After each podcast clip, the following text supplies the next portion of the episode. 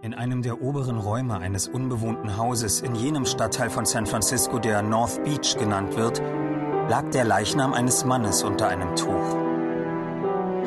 Es war gegen 9 Uhr abends. Der Raum war von einer einzelnen Kerze schwach erhellt. Obwohl es warm war, waren die beiden Fenster geschlossen und die Rollos heruntergelassen, ganz entgegen der Gewohnheit, den Toten viel Luft zu lassen. Im Raum befanden sich nur drei Möbelstücke. Ein Sessel, ein kleines Lesepult, auf welchem die Kerze stand, und ein langer Küchentisch, auf dem der Leichnam des Mannes lag. Dies alles, genau wie auch der Leichnam, war anscheinend erst vor kurzem hereingebracht worden. Denn einem Beobachter, wenn es einen gegeben hätte, wäre aufgefallen, dass die Dinge frei von Staub waren, während alles andere im Raum recht dick davon bedeckt war und in den Zimmerecken Spinnweben hingen. Unter dem Tuch waren die Umrisse des Leichnams auszumachen, Sogar die Gesichtszüge, diese unnatürlich scharfen Konturen, die man gemeinhin den Toten zuschreibt, die jedoch eigentlich nur für jene charakteristisch sind, die eine Krankheit ausgezehrt hat. Aus der Stille, die im Raum herrschte, hätte man richtigerweise schließen können, dass er nicht im Vorderhaus des Gebäudes in Richtung einer Straße lag. Dort, wo er war, befand sich gegenüber eigentlich nichts als eine Felswand, denn er lag im hinteren Teil des Gebäudes, das in einen Hügel hineingebaut war. Als in der Nähe eine Kirchenglocke mit solcher Gleichgültigkeit der verstreichenden Zeit gegenüber neun Uhr schlug, dass man sich fast fragte, warum sie es überhaupt tat, wurde die einzige Tür des Zimmers geöffnet. Ein Mann trat ein und ging in Richtung des Leichnams. Hinter ihm schloss sich die Tür wieder, wie aus eigenem Antrieb. Man hörte ein Kratzen, wie ein Schlüssel mit Mühe gedreht wurde, und das Einschnappen des Schlossbolzens in seine Führung. Dann folgte das Geräusch sich entfernender Schritte im Gang draußen.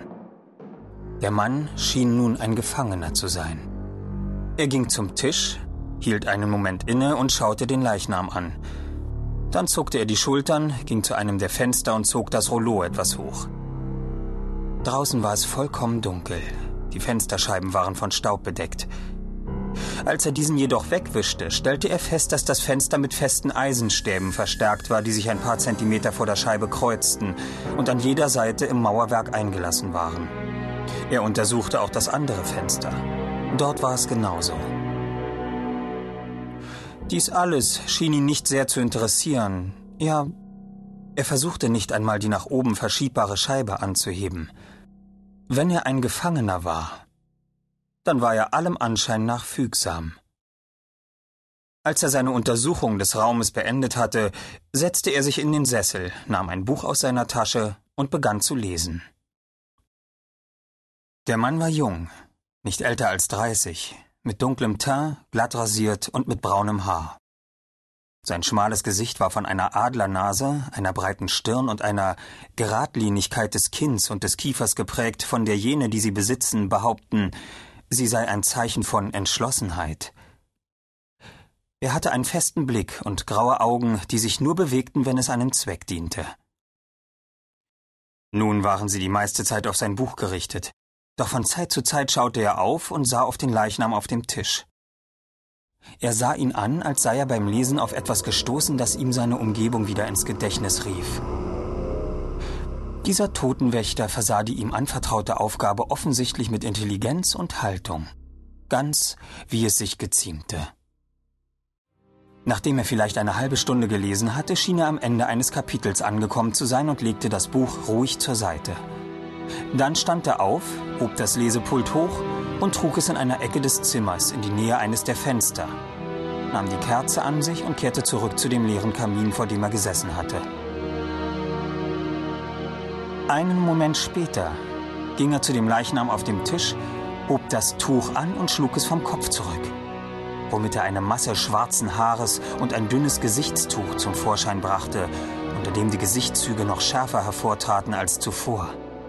Er beschirmte seine Augen, indem er seine freie Hand zwischen sie und die Kerze brachte und sah auf die bewegungslose Gestalt mit einem ernsten und ruhigen Blick hinab. Zufrieden mit seiner Inspektion zog er das Tuch wieder über das Gesicht und nahm, als er zu seinem Stuhl zurückkehrte, einige Streichhölzer vom Kerzenhalter, steckte sie in die Seitentasche seines Sackos und setzte sich. Dann zog er die Kerze aus ihrer Halterung und sah sie prüfend an, wie um zu berechnen, wie lange sie reichen würde. Sie war kaum fünf Zentimeter lang. Noch eine Stunde und es wäre dunkel. Er steckte sie zurück in den Kerzenhalter und blies sie aus.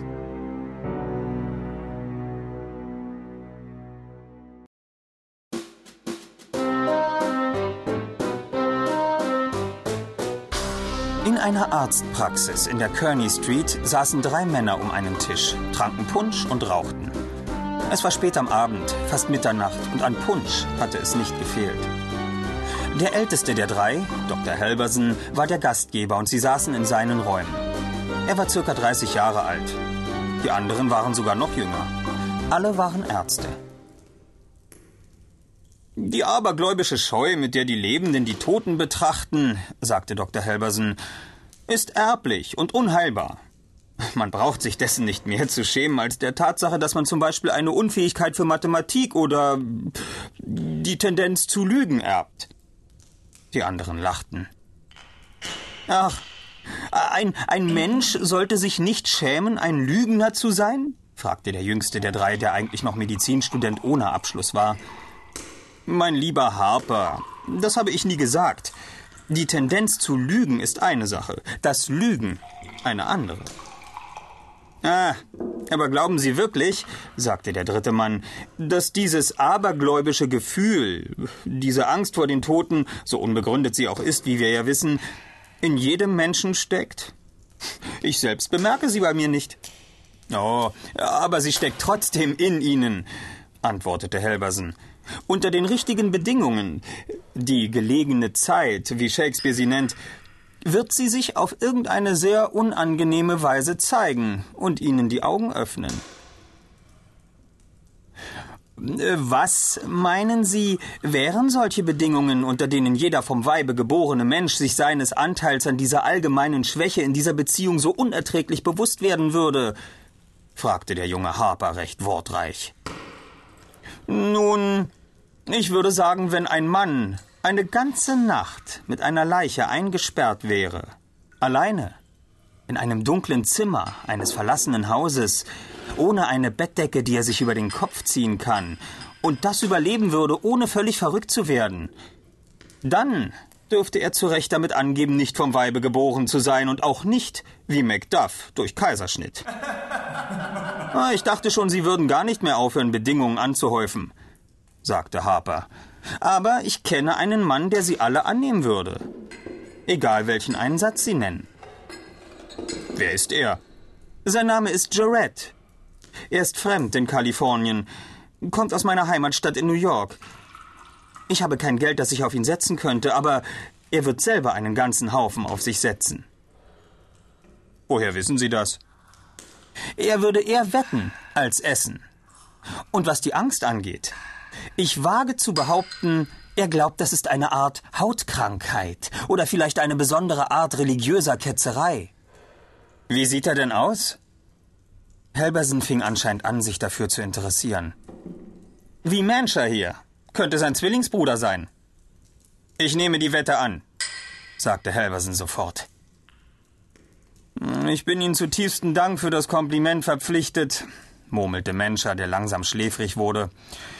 Kann ich auch mitmachen? Nicht gegen mich, sagte Helbersen. Ich will Ihr Geld nicht.